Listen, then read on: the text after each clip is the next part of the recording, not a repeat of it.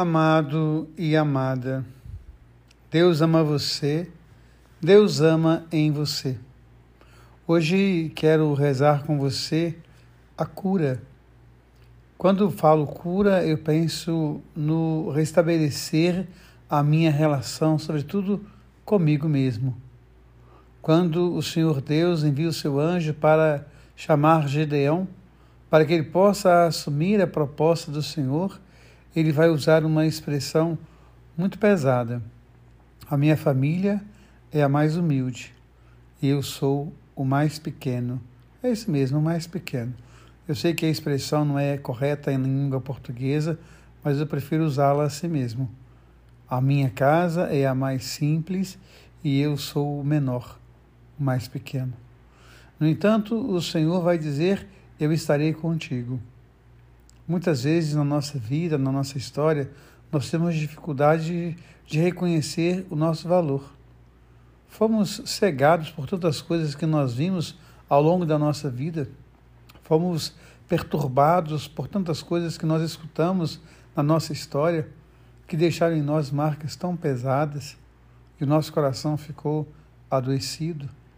Portanto, é preciso sempre restabelecer o olhar não à toa, Jesus vai dizer lá na sinagoga de Nazaré: Eu vim para devolver a visão aos cegos. Curar o olhar, para que a gente possa perceber que, apesar das misérias, das dores, da pequenez da nossa casa, da fragilidade de cada um de nós, nós somos portadores da graça de Deus. Portanto, é preciso curar o olhar, é preciso também curar os ouvidos, que tantas vezes ouviram maldições, que ele possa estar aberto à bendição de Deus. A palavra que nos diz o quanto nós somos preciosos aos olhos de Deus. E por fim, curar o coração. A capacidade de perdoar a nós mesmos.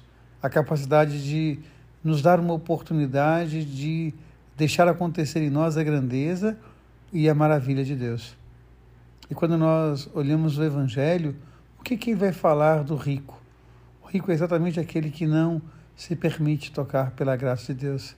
Pode parecer contraditório, né? Já que o texto vai dizer que Gideão era o mais pequeno de família pobre, muitas vezes nós nos sentimos tão poderosos e tão ricos que nós não nos curvamos à graça de Deus, que nós não pedimos a Ele, me dê a tua mão, me dê o teu olhar, me ajude a ver o mundo diferente. Tem uma história linda de um pai que levou o filho para ver o mar pela primeira vez, e a criança, quando viu o mar, disse ao pai: Pai, me ajude a olhar. Que nós possamos hoje então pensar nisso, o curar o olhar, o curar os ouvidos, o curar o coração, para que a gente possa perceber sempre que Deus ama cada um de nós e que Deus ama em cada um de nós. Amém.